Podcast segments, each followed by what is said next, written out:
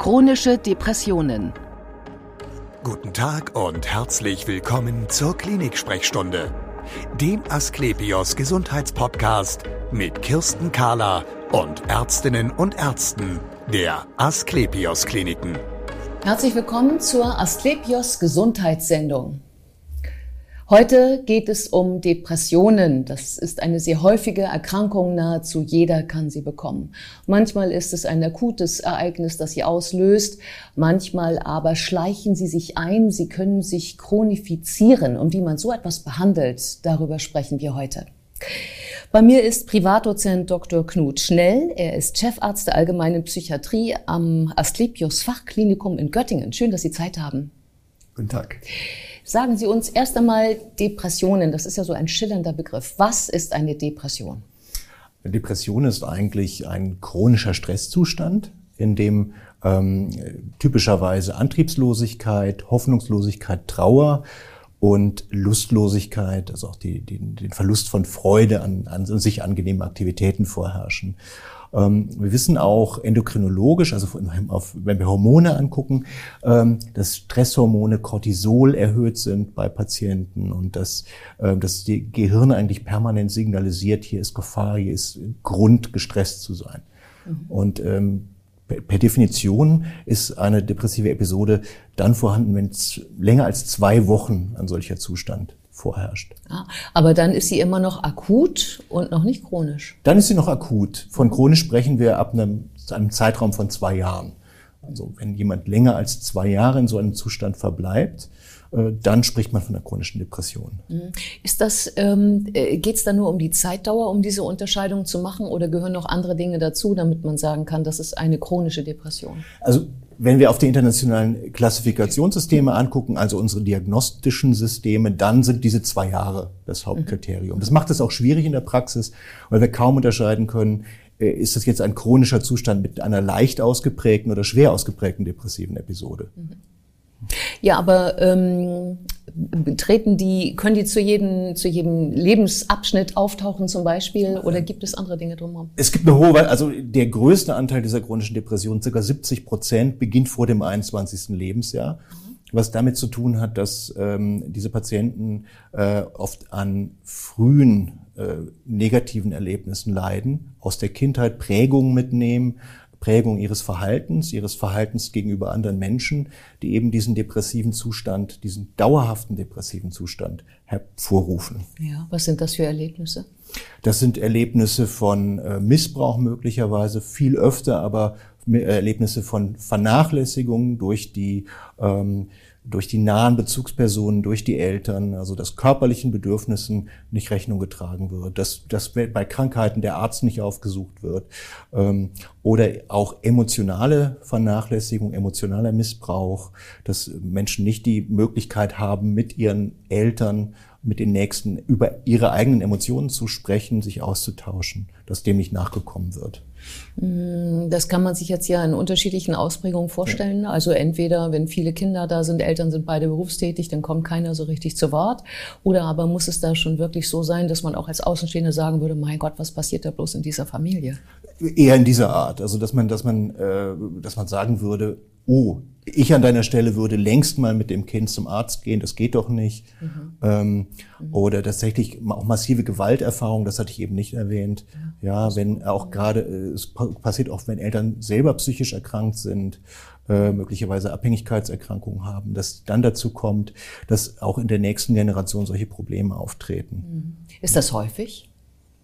Dass ähm, dass Eltern mit psychischen Erkrankungen, dass deren Kinder ähm, auch äh, wieder äh, psychische Probleme bekommen, ist schon relativ häufig. Äh, deshalb ist es auch zum Beispiel in unserer Klinik, wir haben eine, haben eine Sprechstunde für die Kinder von äh, psychisch erkrankten Menschen. Mhm. Und in äh, neueren Versorgungskonzepten kommt das auch stets vor, mhm. dass man sich um die Kinder auch mitkümmert. Ja, ähm, lassen Sie uns über die Symptome sprechen mhm. von einer chronischen Depression. Also bei einer akuten Depression, ähm, das ist vielleicht Trauer, Vielleicht ist es Wut, Also eine mhm. übersetzte Trauer, Weinen, Schreien. Ähm, wie reagieren chronisch Depressive? Chronisch Depressive haben also typischerweise auch dieses Gefühl von Hilflosigkeit. Das haben Menschen mit, Episode, mit depressiven Episoden auch. Aber hier ist es wirklich so ein, ein tiefgreifendes Resigniertsein. Also Wünsche werden gar nicht mehr geäußert. Man traut sich nicht, eigene Wünsche zu äußern. Das ist natürlich, das beeinträchtigt auch die Entfaltung im Leben längerfristig. Also ähm, Menschen mit chronischen Depressionen haben auch Probleme wahrzunehmen, wie wirklich auf andere. Mhm. Möglicherweise gar kein Gefühl davon. Mhm. Das wäre so, als wenn ich in einer Welt lebe, in der ich keinen Einfluss auf die anderen Menschen habe. Mhm. Und ähm, das heißt, wenn ich ein Bedürfnis habe, habe ich keine Möglichkeit, das im, im Kontakt mit anderen zu verwirklichen. Mhm. Wie begegnet mir dann ähm, ein solch erkrankter Mensch? Ich glaube, dass man das im ersten Augenblick kaum wahrnimmt, weil, ähm, weil so jemand sehr zurückhaltend ist, also sehr vorsichtig zwischenmenschlich, ähm, sich nicht sich nicht äußert, mich nicht teilhaben lässt an seinen Emotionen, selbst wenn er möglicherweise von mir, von meinem Verhalten beeinträchtigt, genervt ist, das werde ich nicht so schnell hören. Ja. Und das, ja, das, das hat so, ähm, als Behandler habe ich äh, oft das Gefühl, als wenn ich gar nicht da wäre als als Gegenüber. Ja weil ich, weil ich weniger im Kontakt bin, weil der andere, der chronisch depressive Patient mit mir weniger in Kontakt tritt. Wirkt er dann abwesend? Ähm, nicht eigentlich abwesend, vielleicht. Es gibt schon Hörersignale, es gibt Nicken, es gibt mhm. schon so eine Art von Kontakt. Mhm. Ähm, manchmal habe ich aber das Gefühl, ich dringe nicht ganz durch. Ähm, okay, also wenn ich jetzt äh, die Symptome, die Sie schildern, zusammenzähle, dann habe ich jemanden, der nicht traurig ist und nicht wütend, der verschlossen reagiert, der ähm, keine Wünsche äußert, ähm, so in, ja, also in sich gekehrt wirkt und vielleicht miesepetrig. Hm. Dazu muss man nicht chronisch depressiv sein. Oder? Das stimmt. Ähm, das haben wir alle zuweilen. Mhm. Ähm, zum Glück geht es bei uns wieder weg. Mhm. Das ist ja das, das Grundproblem bei der Depression ist ja, äh, ich kann sie in der Woche eins sozusagen nicht von der Trauerreaktion unterscheiden. Mhm. Ähm, ich denke, es kann allen passieren, dass sie mal anderthalb Wochen quasi depressiv sind, nämlich wenn sie einen ähm, ihnen vorher nahestehenden Menschen verloren haben. Und das ist ja das, was wir aufgezählt haben, Trauer, Verzweiflung, äh, Antriebsmangel, Lustlosigkeit. Das ist ja typisch für, für einen Trauerprozess zum Beispiel. Und äh, nur wenn es andauert, wenn man sich daraus nicht befreien kann, dann nennt man das Depression. Und die chronische Depression ist halt dieses ganz langstreckige Auftreten dieser Beeinträchtigung. Und vielleicht ähm, war ich da unklar, die Traurigkeit äh, oder auch der Ärger gehören schon dazu. Nur sie sind nicht so hochschwellig vielleicht, mhm. Ähm, wie das bei einer schweren depressiven Episode ist. Es gibt auch Menschen, die dauerhaft an, schwerer, an, an einer schweren Depression leiden. Auch das über länger als zwei Jahre. Mhm. Und, mhm. und, das ist tatsächlich, neue Studien zeigen auch, dass das gar nicht so selten ist. Es fällt interessanterweise oder schrecklicherweise nicht so auf, aber ähm, es gibt doch einen erheblichen Anteil mit, von Menschen mit dauerhaften, schweren depressiven Episoden. Mhm. Wenn wir jetzt ähm, auf die chronische Depression wiederkommen, ähm, wie kann man die behandeln? Denn das wird ja vermutlich auch ein geschlossenes System sein für den Erkrankten, äh, wenn er ja sowieso glaubt, dass er keine Wirkung hat. Ja. Und er hat es ja auch meistens erlebt. Mhm. Weil der Begriff chronisch sagt ja auch, es ist überdauernd. Das heißt, die Wahrscheinlichkeit, dass mehrere Behandler versucht haben, äh, diesen Menschen zu helfen, ist ja hoch. Und ja. dass er dann auch, wenn der Patient dann zu mir kommt, sind möglicherweise eben mehrere davon gescheitert. Mhm. Und das ist die Erfahrung, die der Patient auch macht. Mir mhm. kann sowieso niemand helfen. Mhm. Ähm, es gibt zwei Behandlungsmöglichkeiten und ich denke, äh, mindestens bei der schweren depressiven Episode in chronischer Form äh, sieht die Leitlinie, das, die nationale Versorgungsleitlinie das auch so vor, dann sollte ich beides anbieten, Pharmakotherapie, also antidepressive mhm. Behandlung und Psychotherapie. Und in dem Fall gibt es eine Empfehlung für ähm, ähm, bestimmte wirksame Methoden. Mhm. Und äh, eine davon ähm, ist, ist, eine, ist eine Methode, die nennen wir CBASP, ähm, abgekürzt CBASP. Ähm, das ist das äh, kognitiv-behaviorale Analysesystem der Psychotherapie. Auch das ist noch viel zu kompliziert. Ja, ja. Ich, ich, ähm, äh, ich erkläre das mal in Einzelelementen. Da ist die Grundidee, dass ähm, es einen Denkfehler gibt das findet man auch in anderen Psychotherapieformen. Der Denkfehler ist, ich habe gar keinen Einfluss auf den anderen Oder immer wenn ich äh, etwas Bestimmtes tue, bin ich, wenn ich Wünsche äußere oder Fehler mache oder über meine Emotionen rede, dann in einem dieser Bereiche ähm, wird der andere negativ reagieren, der wird mich ignorieren. Ich rede über meine Emotionen, ich rede über meine Wünsche, der hört mir gar nicht zu, mhm. es ist eh egal.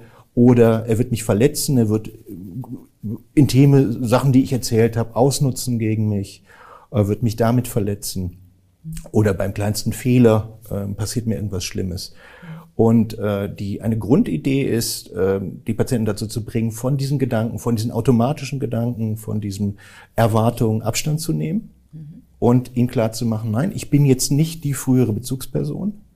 Und gegen diese Prägung, der möglicherweise ist er, ist er geschlagen worden, wenn er, wenn er Wünsche geäußert hat oder wenn etwas falsch gelaufen ist, mit schlechten Noten aus der Schule zurückgekommen, ähm, Gewalterfahrung, ähm, das, das zu korrigieren durch meine Gegenwart. Ja, das heißt auch, wenn jemand zu spät zu einem Termin kommt, ähm, äh, eben möglichst sehen, dass ich jetzt nicht im ersten Augenblick negativ reagiere, mhm. Ähm, weil das ja nur genau diese Erwartung bestätigt, sondern zu sagen, oh, was passiert denn jetzt? Sehen Sie, vielleicht machen wir jetzt eine ganz neue Erfahrung, machen Sie eine ganz neue Erfahrung. Und ähm, Sie sehen, ich bin nicht Ihr Vater, mhm. Ihre Mutter oder wer, wer, wer immer es auch war, ähm, sondern ich bin jetzt ich, bin jetzt Herr Schnell, der Ihnen gegenüber sitzt, der Sie behandelt und gucken Sie doch mal, wie ich so reagiere. Mhm. Wenn ich jetzt ähm, äh, pessimistisch darauf antworten würde, würde ich sagen, also jetzt habe ich schon über 50 Jahre immer die andere Erfahrung gemacht und jetzt kommen Sie als Einzelperson und sagen mir, es mhm. sei anders. Das glaube ich Ihnen einfach nicht. Mhm. Dann würde ich Sie einladen, das einfach noch ein bisschen zu machen und zu erleben, was passiert. Ja. Und ähm, die, die, tatsächlich muss man dranbleiben. Man muss sich auch als, äh, als Behandler darauf konzentrieren, auf diesen Lernprozess, mhm. ihn nicht zu enttäuschen und nicht, also nicht in die Falle zu tappen, ähm, äh, genervt zu sein oder ungeduldig zu werden. Also ähm, genau die, das, sich so zu verhalten, wie die Erinnerungen des Patienten das auch dann abdecken würden. Sozusagen. Und auch das Verhalten des Patienten ja, irgendwann, weil man sich natürlich in, in so einer Welt, wo man, wo man denkt, alle äh, sind mir negativ gegenüber eingestellt, ähm, natürlich auch sich zurückzieht und durch diese, durch diesen Rückzug und diese Passivität und dieses, es wird ja sowieso nicht funktionieren. Mhm ähm, die anderen dazu bringt, genauso zu reagieren. Ja, ähm, bei Ihnen, wenn man sich von Ihnen behandeln lässt, kommt man stationär äh, sechs Wochen. Ähm, was ist für mich ähm, der, der, der Vorteil, bei Ihnen zu sein, diese sechs Wochen lang? Ähm, das, sie haben eine komplette Lernumgebung, die ihnen hilft. Also wir haben äh, Pflegepersonal, wir haben äh, Kollegen, ähm, psychologische, ärztliche Kollegen, das Pflegeteam, die Fachtherapeuten, also Ergotherapie, Bewegungstherapie, die auch alle wissen, dass wir mit diesem Schema arbeiten. Also die Patienten haben tatsächlich äh, bei uns kleine Karten, da stehen genau diese Erwartungen drauf. Mhm. Ähm, wir erarbeiten mit denen zum Beispiel diese, diese Erwartung, wenn ich, äh, wenn ich Wünsche äußere, werde ich vom anderen ignoriert. Das steht auf dieser Karte. Mhm. Und wenn jetzt ein Patient äh, wenn im, im Nachtdienst kommt und möglicherweise möchte, äh, kann schlecht schlafen, möchte eine medikamentöse Unterstützung, dann gibt es ja immer die Frage, wie gehe ich damit um? Oder jemand hat Kopfschmerzen, will unbedingt eine Kopfschmerztablette. Und ähm, wir versuchen natürlich im ersten Moment noch anders den Patienten zu helfen. Vielleicht ein Tee ähm, oder ähm, eine Entspannungsübung. Und, aber dann nicht zu sagen, nee, ich gebe Ihnen nicht die Tablette, auf keinen Fall. Sie müssen diese Entspannungsübung machen. Da wäre man genau wieder in dieser Falle. Mhm, mhm, mhm. und ähm, da wir wissen, was die, was die Erwartung des Patienten ist, können wir damit arbeiten und damit bekommen wir eine komplette Lernumgebung. Also jeder im Team kann helfen, diese Lernerfahrung zu widerlegen. Ja? Mhm. Und ähm, jetzt frage ich Sie nach dem Erfolg. Also wenn ich diese sechs Wochen äh, hinter mir habe bei Ihnen, äh, bin ich dann meine chronische Depression los? Also das mit dem Lossein, ja, wir haben Patienten, denen, denen die, die würden sagen, ja, ich habe diese, ich habe diese Beeinträchtigung nicht mehr. Mhm. Äh, ich glaube, das Wesentliche ist das, ist das Zwischenmenschliche. Also wir kriegen schon äh, signifikante äh, Reduzierungen, ähm, um sicher als um 50 Prozent der Symptome hin. Das, da würden wir von einer Response oder von einem Ansprechen auf die Behandlung spre äh, sprechen. Das funktioniert eigentlich gut, ähm, auch wenn man vorher nachher misst. Ähm, wir entlassen Patienten, so ist das eben auch im Stationären, oft mit einer Restsymptomatik. Hier ist das Wichtige, dass dieser zwischenmenschliche Lernprozess angestoßen ist.